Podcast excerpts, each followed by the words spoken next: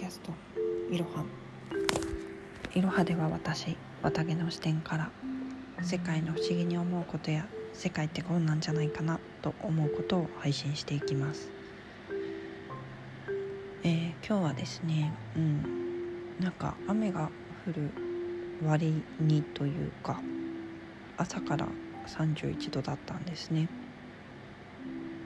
で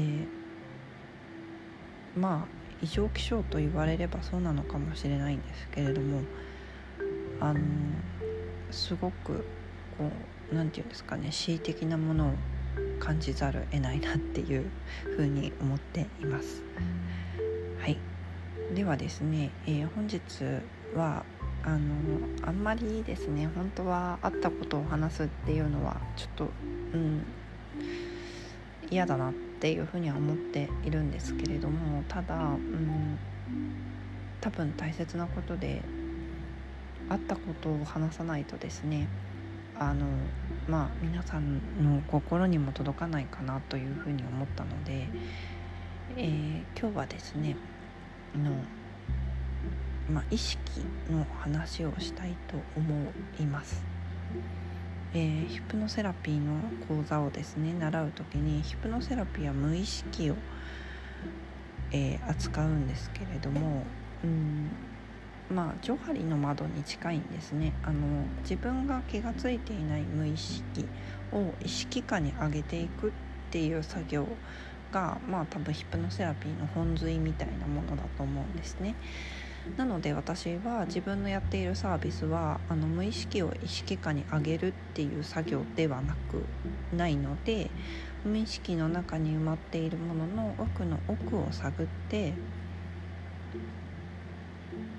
えー、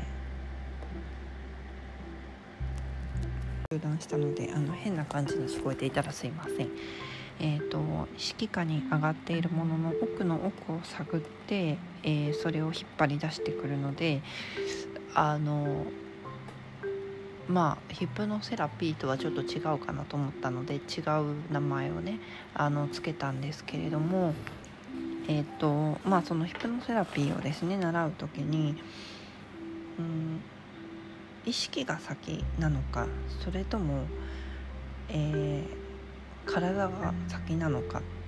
ていうのを習うんですね。で私その時にはまあ意識が先だって聞いているんですけれどもあの私たちは感覚が鈍りまくっているので多分昔の人は絶対に意識が先だったんですけど今は体も先だと思うんですねでも体と意識っていうのは一体化しなきゃいけないと思っていて私は昨日あの収録したけど配信していない配信がありましてあのどんな話をしていたかというとですねあの私は体が悪いですよでそれをなんか今までは体は悪いものだ治らないものだとして結構放置していたんですけれども明日私は有名な武術家の先生の講座に参加してくるんですね。であの体をまず100%にしようというふうに思ったんですよ。で100%にしたその先にはあのこう何て言うんですかね100%にしたその先には、うんと、その後の体調不良っていうのが理由が何なのかっていうことはつまり自分要因じゃないっていうことは分かるだろうというふうに思ったのであの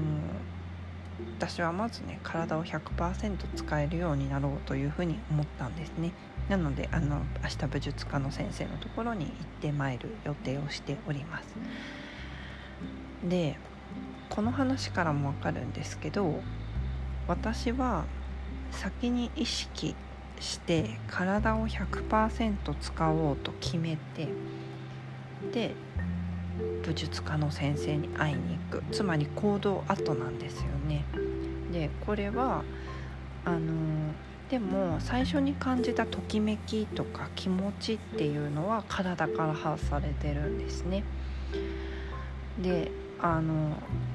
感性が良くなっていけば良くなっていくほど体のときめきだったりとか違和感だったりとかそういうものにすぐいち早く気が付くようになりますのであのまあ体から発された信号から意識に上ってそれがその意識が何かをなすってことはあるんですけれども通常の方はですねやっぱり意識があの早いですよ。であの皆さん今寝てる状態だと思っていただければと思うんですけれどもあのみんな寝てるだけでちゃんと意識が上がってくればですね意識が先なのは間違いないんですね。であのうん意識が先なのは間違いない。まあ体も先なんですけれど体の感覚を分かるほどにはみんな研ぎ澄まされてはないじゃないですか。研ぎ澄まされてたらねもうあの働くなんて無理なので会社員としてね。なのであのどっちにしてもえっ、とまあ意識することが先なんですよ。であのどういうふうにヒプノセラピーで習うかというとですね皆さん買い物に行くでしょうと。で買い物に行く時にあなたたちは事前情報を持ちませんかっていうふうに聞かれるんですね。あの事前情報で何かっていうと例えば今日子供たちは家にいるのかどうか今日お客様が来るのかどうかね明日買い物に出れるのかどうか明日は買い物に出れないのかどうかこれらは全てあの買い物をする上での事前情報なんですよ。である程度メニュー決めて買いに行くじゃないですか。でたまたまねその日その場に行ったら違う材料が安くてあなんか今これ食べたいなって思って買えるっていうのは全然ありなんですけど意識は最初に決めるんですねなのでまずえーと、じゃあ今日はお客様がいらっしゃるのでちょっとなんかおしゃれなメニューになっちゃいますけどラザニアを作ろうと。でラザニアだけじゃ足りないと思うからサラダを作ってなんとかを作ってって決めていくですね。でこれって意識が先なの分かります？意識の中で何を作るか決めていくんですよ。でそれだから作れるんですね。その人たちが満足するものを結果を作れるんですよ。でえー、っとそれ以外のものでもそうですね。えー、っと例えばうんあでもねなんかその場に行ったら変わることはありませんか？っていうのはそれはイエスです。あの例えば梨が安かったので、えっと、じゃあ梨のコンポートを作りましょうということをその場で決めるっていうことはあるじゃないですか。なので行ってみた結果結果が変わるっていうことがあるんですけどまずは決めてやってみるですね。であの私はとある方からですねえっと夢を見ているいますよあなたはって言われたんですよ。で夢を見ているっていうのは夢の実現に向かって動かないっていうことだなって私は思ったんですね。あ今はそう思ってるんですね。であのその時にですねあの補足としておっしゃっていただいたのがでも誰もやったことがないものは最初は夢なんだよ。だから叶えればいいんだよって言われたんですね。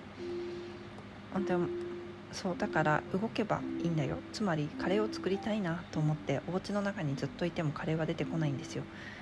だからカレーを作るための材料を買いに行くべきだっていうのはそりゃそうじゃないですか。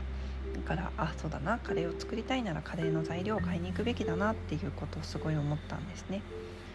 だからなんかすごくあの今は腑に落ちてるんですね。であのーなので、えっと、皆さんもですね先に、えっと、夢があるんですよ。でそれを口に出すのが怖いっていうのは多分因子としてあると思うんですね。皆さん結構持ってらっしゃいます。なので口に出すのが怖くて口に出せなくってっていうことはあると思うんですけれどもでも表現しなければそれは自分の中のものだけなので何にもならない何にも変わらないんですよ。カレーが作りたいなって思っていてもカレーが食べたいなって思っていても口に出さなければ誰もカレーは作ってくれないんですね。だから口に出さなくちゃいけないんですよね、まあ、なんか今回ですねあのやってみて動いてみてから考えますっていうのももちろんあると思うし心がときめいてならないのでまず動きたいですっていうのはあるんですよ。でもそれにはもっと根本の動機は絶対にあってうん。そうですね。でもすごく言語化するのはもしかしたら難しいのかもしれないんですけどなぜそれをしたいのですかっていうことを考えずに結構ただ動きたいっていう人って世の中にはすごく多いなって思ってて。でも必ず私たちが動くものには理由があるんですよね。でその理由をわからないまま動いてもあのね例えばですけども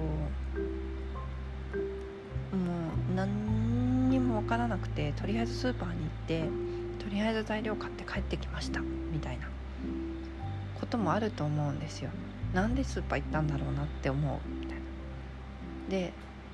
それが後からあ私カレーが食べたかったんだなって気が付くっていうこともあると思うんですね。あのだから私はそれ自体を否定してはいけないというふうに思ってはいるんですけれどもでも自分がお腹空いてるくらいはわかるじゃないですか。から私はとにかく今お腹が空いている。何が食べたいのかわからないけれどもとりあえずスーパーに行きたいです。っていうのと本当に何も分からなくてスーパーに行きました。っていうのと私はカレーを作るために今日子供たちにカレーを食べさせてあげるために今からスーパーに行ってカレーを作ろうと思います。っていうのと私はねあの人に分かってもらうためには3つ目の自分でありたいっていうふうに思っています。でもこれが正解でもなければこれが答えでもないとは思っています。ただもうねあの自分の生き方をごまかせる時代はもうすぐ多分終わりますその時に悲しい思いをしないでほしいなというふうに私は今思っていますそれではここまで。